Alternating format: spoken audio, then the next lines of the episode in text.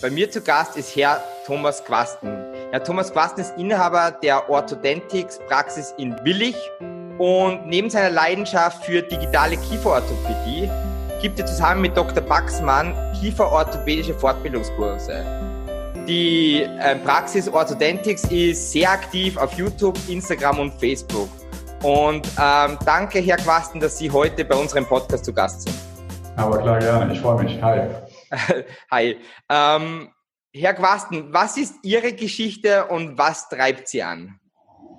Meine Geschichte einmal ganz schnell zusammengefasst ist, ich hatte selber eine kieferorthopädische Behandlung und fand das eigentlich ganz spannend. Ich komme aus einer Familie, die mit Medizin oder Zahnmedizin nichts zu tun hat und ähm, fand aber das Handwerksgeschick meines damaligen Kieferorthopäden ähm, ja, sehr spannend, schon als junger äh, Kerl, als Kind, als Jugendlicher und habe gedacht, was der kann, kann ich auch. und äh, ja, habe das Ziel nachverfolgt und äh, nach dem Abi dann Zahnmedizin studiert und mittlerweile habe ich jetzt seit etwas über einem Jahr eine eigene Praxis für Kieferorthopädie, in der ich das Ganze jetzt nun selber betreibe. Ja, super. Und wann war der Zeitpunkt, wann wussten Sie, dass Sie Kieferorthopädie studieren wollten? Ähm, also man studiert ja nicht Kieferorthopädie, sondern man studiert erstmal Zahnmedizin. Das Ganze also, ja, man spezialisiert sich schon, dann. Genau, das Ganze wusste ich aber letzten Endes schon, seitdem ich zwölf bin. Also eigentlich wirklich sehr, sehr früh. Und habe auch nie mich mit anderen Themen beschäftigt. Mein Vater ist BWLer, ähm, war nie mein Ding, wollte ich mich nie mit beschäftigen, sondern für mich gab es eigentlich immer nur den Fokus Zahnmedizin, um anschließend aber auch Kieferorthopädie zu machen. Also ich habe tatsächlich Zahnmedizin auch nur studiert, um Kieferorthopädie machen zu können. So die ganzen anderen Bereiche, sei es jetzt Prothetik oder Parodontologie, mhm. Endodontologie oder auch Chirurgie, interessieren mich gar nicht so sehr, sondern mein Fokus lag schon immer auf der Kieferorthopädie. Ja, perfekt. Und aber dann ist es eh super, wenn man von Anfang an so einen ganz klaren Fokus hat. Dann, dann weiß man ja genau, Absolut. wo man hin will. Genau. Und ähm, unser Thema heute ist der Umgang mit Patienten. Und vor allem, also auch bei kieferorthopädischen Lösungen, Lösungen ist es ja so, dass jüngere Patienten und ältere Patienten anders ticken. So, ähm, wie würden Sie sagen, welche Ansprüche haben jüngere Patienten an Sie und welche Ansprüche haben eher ältere Patienten? Ähm, ich glaube, ähm, dass der Anspruch letzten Endes ziemlich ähnlich ist. Dass die Kommunikation des Anspruches aber eine völlig andere ist. Natürlich möchte jeder Patient ähm, am Ende nach einer Behandlung das maximale Ergebnis ähm, erreichen, gar keine Frage. Und das ist egal, ob das ein junger oder ein älterer Patient ist. Ähm, es wird aber einem anders vermittelt. Also ein älterer Patient fragt anders und versteht anders, als es jüngere Patienten tun. Und das finde ich ist genau das Wichtige, was wir dann äh, zu leisten haben, die entsprechende Ansprache der Patienten.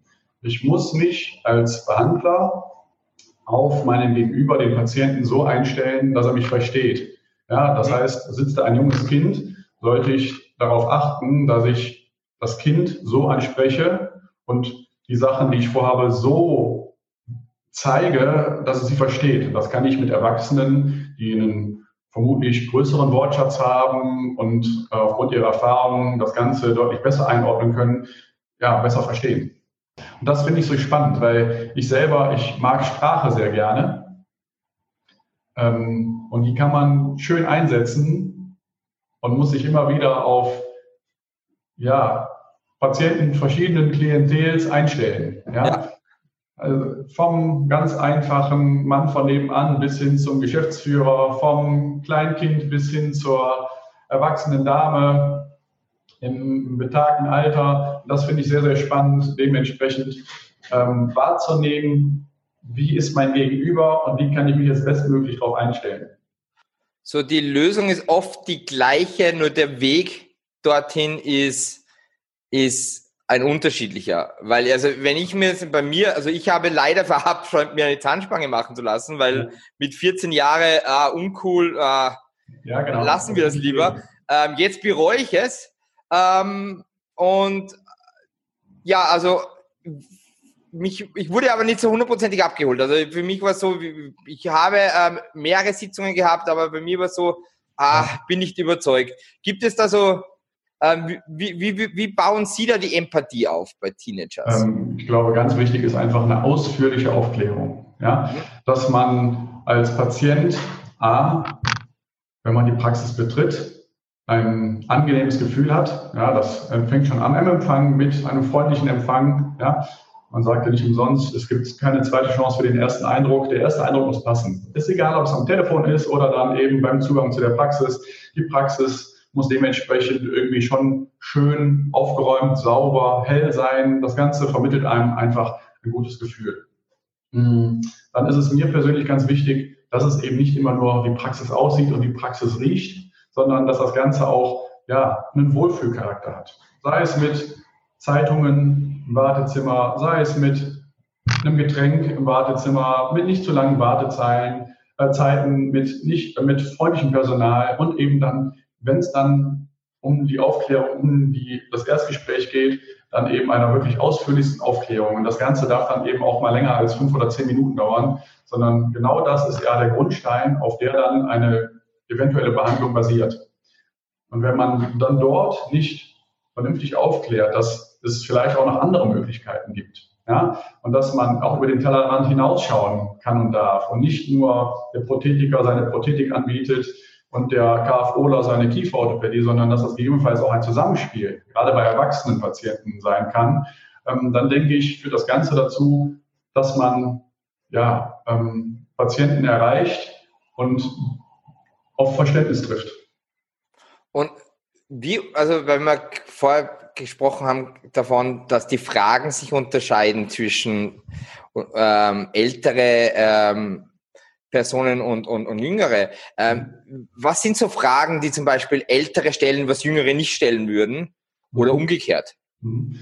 Ähm, bei Älteren ist ganz häufig erstmal pauschal, ich bin ja schon alt, bei mir geht das nicht mehr. okay, ja. So, natürlich sind die Möglichkeiten bei erwachsenen Patienten begrenzter als bei jüngeren Patienten, weil wir können Wachstum, was in der Kieferorthopädie eine große Rolle spielt, nicht mehr ausnutzen. Trotzdem können wir Zähne in jedem Alter bewegen. Mhm. Das heißt, wir haben Patienten von sechs Jahren bis hin zu über 70. Ja? Das heißt, wir können in jedem Alter Kieferorthopädie betreiben, nur eben angepasst auf das entsprechende Alter. Okay, ja. Ähm, ganz viele Fragen sind, was geht? Was kann man bei mir machen? Und ähm, ja, wie gerade eben schon mal gesagt, Meistens macht es Sinn, eine Kombination aus Kieferorthopädie und anderen Sparten der Zahnmedizin ähm, zu betreiben, um eben dann ein bestmögliches Ergebnis ähm, ja, zu erzielen. Da ist ganz, ganz wichtig die Kommunikation zwischen den einzelnen Behandlern. Mhm. Und ähm, jetzt gerade für, für Jugendlichen, weil da sehe ich das eher als, also bei mir selber, wie ich schon erwähnt habe, aber auch ähm, als Herausforderung, dass man sagt, hey, wie schafft man dann doch, dass sie, dass sie nicht jetzt in dem Moment, dass, sie, dass man dann doch irgendwie einen Spaß entwickelt für kieferorthopädischen Lösungen oder irgendwie so einen kleinen Zukunftsgedanken einpflanzt und sagt, hey, ja, ich weiß, es könnte jetzt lästig sein, aber genau. es ist in drei Jahren vorbei. Ja, das ist ganz wichtig. Also man darf auch bei Kindern die Sache nicht beschönigen. Ja, ähm, dass eine Zahnspange sichtbar auf den Zähnen ist, dass eine Zahnspange viel getragen werden muss, dass eine Zahnspange auch zwischendurch keinen Spaß macht und auch mal drückt, das muss man ganz offen und ehrlich so kommunizieren, weil Kinder verstehen ja auch, was man erzählt und ja. glauben einem auch die Worte. Und wenn man jemandem sagt, es tut nicht weh, hat man A, schon mal negativ gesprochen, was ich persönlich nicht sehr gut äh, finde. Und äh, B, man trifft vielleicht aber auch nicht die Wahrheit, weil es genau diesem Patienten, der sehr schmerzempfindlich ist, es vielleicht doch mal einen Moment wehtut. Ja? Und ähm, ich glaube, A, dass man auch Kindern einfach immer die Wahrheit sagen muss. Ja, das ist am Anfang unangenehm. Ja, das kann auch schon mal drücken. Und ja, das ist auch eine lange Zeit, in der man behandelt. Aber Kinder dürfen auch verstehen, wofür man das Ganze macht, nämlich fürs Kind. Ja, wenn Eltern mit ihren Kindern zum Kieferorthopäden gehen, gehen sie in den seltensten Fällen dahin, weil das Kind sagt, ich möchte zum Kieferorthopäden, sondern meistens hat es der Zahnarzt gesagt oder ein Elternteil. So, und dann gilt es, oder dann ist es unser Job, die Kinder zu überzeugen, dass die Eltern, der Zahnarzt, die Zahnärztin alles richtig gemacht haben. Nämlich darauf hingewiesen, hey Mensch, hier kann man was tun. Und dann ist es unser Job, dann das Kind mit ins Boot zu holen und mit davon zu überzeugen, dass das, was wir da gegebenenfalls vorhaben, gut und richtig ist. Und dass es nicht für Mama und Papa ist, sondern für den Patienten, für die Patientin selber. Die Mission von Circom Medical, unsere Mission ist es, Zahnärzte und Patienten mit optimalen Zahnersatzlösungen in Kontakt zu bringen, die Wohlbefinden, natürliche Ästhetik und Langlebigkeit gewährleisten. Sehr spannend. Und ähm, Herr Quasten, Sie haben gerade erwähnt, eine, oder vielleicht habe ich es so rausgehört, eine Technik ist, negative Sprache zu vermeiden. Genau. Ähm, könnten Sie uns da Beispiele geben, was genau bedeutet das, negative Sprache zu vermeiden? Ähm, oder wie? Also ich finde es immer ganz schwierig als Beispiel, also als klassisches Beispiel, das tut jetzt gleich nicht weh. Okay. Ähm, das ist so ein Satz, den sagt man ganz gern oder man sagt, dauert nicht mehr lange. Das sind eigentlich immer nur Sätze, die sagt man einem selber und nicht seinem Gegenüber, dem Patienten. Ähm, wieso ja. soll man einem Patienten sagen, dass es nicht weh tut? Er wird es selber erfahren. Und wenn man ihn vorher schon triggert mit den Worten nicht und weh, dann ist er wahrscheinlich schon eher schmerzempfänglicher, als wenn er es wäre, wenn man es nicht erwähnen würde. Mhm. Ähm, und auch, es dauert nicht mehr lange. Was ist nicht mehr lange? Das ist keine Zeit. Ja. Das also, hat jeder unterschiedliche. Ja, genau. Und der eine sagt, nach zwei Minuten, es dauert nicht mehr lange, jetzt muss aber fertig sein. Der andere sagt, nach zehn Minuten ist immer noch alles in Ordnung.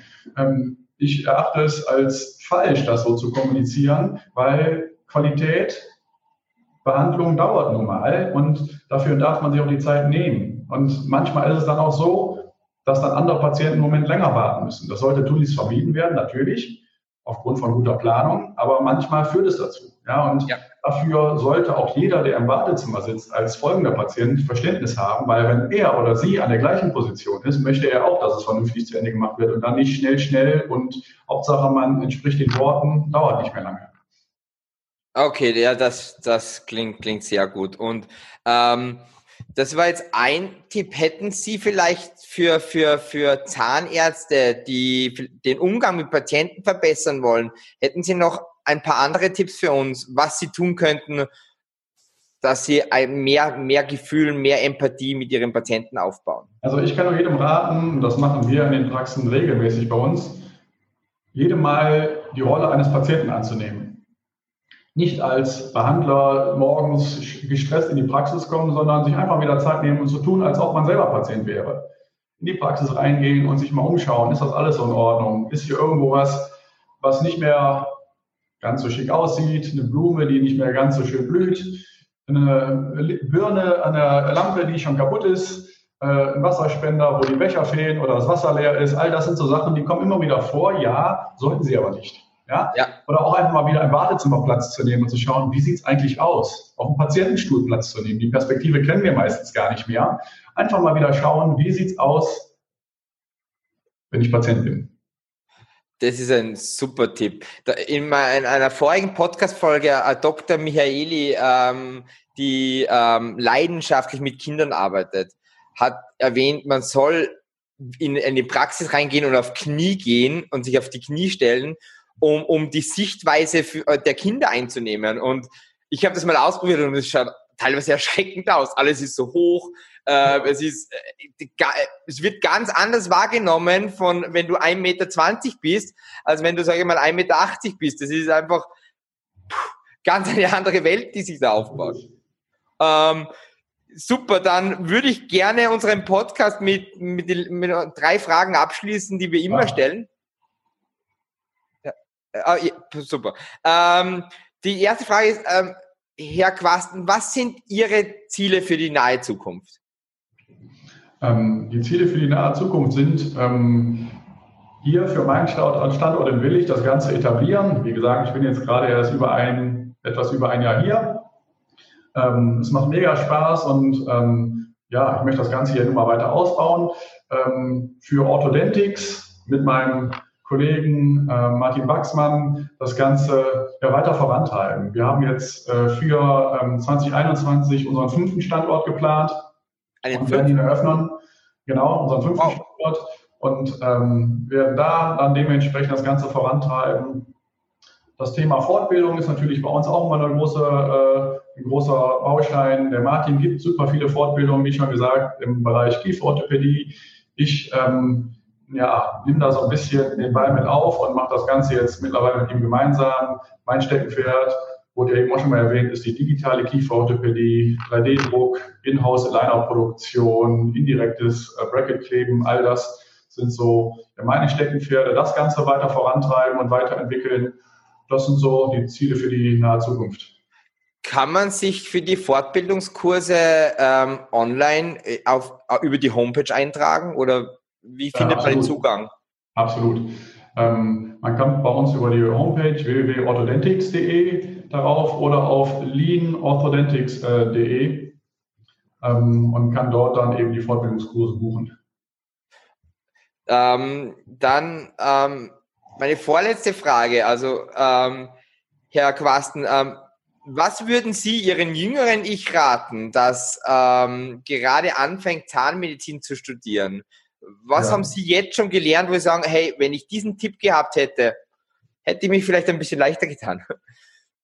Ähm, ich glaube, ähm, dass so das Wichtigste ist im Studium durchhalten. Man muss wissen, wo man es tut. Ja, das Studium ist kein Zuckerschlecken, das ist zwischendurch auch wirklich hart. Man darf sich einfach nie aus der Ruhe bringen lassen und man muss auch damit leben, dass es zwischenzeitlich mal nicht so gut läuft. Ja. Ähm, das ist normal. Das kennt, kennt, jeder, denke ich, aus dem Leben, aus der Schulzeit. Ähm, nicht abbringen lassen, seinen Weg verfolgen.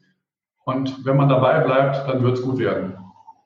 Super. Und wo findet man Ihre Praxis jetzt ganz genau? Äh, meine Praxis ist in Willig. Willig ist letzten Endes im Dreieck zwischen Düsseldorf, Mönchengladbach und Krefeld. Ich selber bin gebürtiger Mönchengladbacher. Darum fiel auch die Wahl äh, für mich hier in die Gegend, in die Region, dass ich A, weil ich schon heimatverbunden bin und den Niederrhein sehr mag, ähm, hier auf Willig ähm, und gleichzeitig ähm, mag ich es ähm, nicht äh, in Großstädten zu arbeiten, sondern eher so in dem Zwischenraum. Das ist eher mein Ding. Ähm, hier kann ich mich in meinen Augen oder hier können wir uns, weil andere, alle unsere Praxen sind dort in so Zwischenräumen ähm, deutlich besser entfalten, als man es in einer Großstadt könnte. Also es ist richtig eine strategische Entscheidung, also ja, absolut auch. Also einmal ist es ähm, eine persönliche Entscheidung, weil, wie gesagt, sehr heimatverbunden, zum anderen aber auch eine strategische Entscheidung, weil ähm, ja, es zwischen den Städten deutlich weniger Versorgung gibt, ähm, damit für uns eben attraktiver ist. Cool, dann ähm, danke, Herr Quasten, dass Sie bei unserem Podcast dabei waren. Danke, dass Sie sich Zeit genommen haben für unseren Podcast und ich ja. wünsche Ihnen ganz, ganz viel Erfolg für die Zukunft. Dankeschön, Ihnen auch, bleiben Sie gesund. Wenn Sie mehr darüber erfahren möchten, wie Zircom Medical Ihnen und Ihrer Zahnarztpraxis helfen kann, dann besuchen Sie uns unter mypatent.com bzw. werfen Sie einen Blick in unser Online-Magazin, wo wir wöchentlich neue Podcast-Gäste vorstellen. Bis zur nächsten Folge.